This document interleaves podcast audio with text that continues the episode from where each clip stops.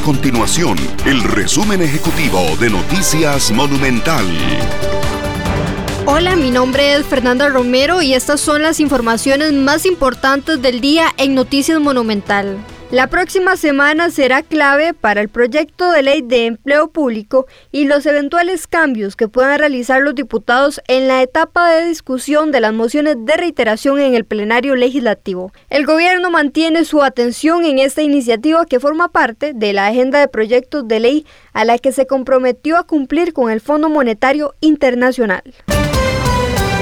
Las autoridades del Ministerio de Salud y del Tribunal Supremo de Elecciones dieron a conocer este viernes los protocolos sanitarios para la realización de asambleas y convenciones de partidos políticos en el marco de la pandemia del COVID-19. Si bien el documento pide a las agrupaciones políticas priorizar la realización de estas actividades de forma virtual o por correo electrónico, se establecen las medidas para los partidos políticos que lo realicen presencialmente. Entre las disposiciones se prohíbe la realización de plazas públicas, toldos en las afueras de los centros de votación y guías partidarios.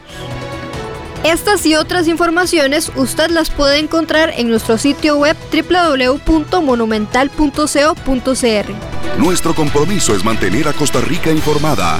Esto fue el resumen ejecutivo de Noticias Monumental.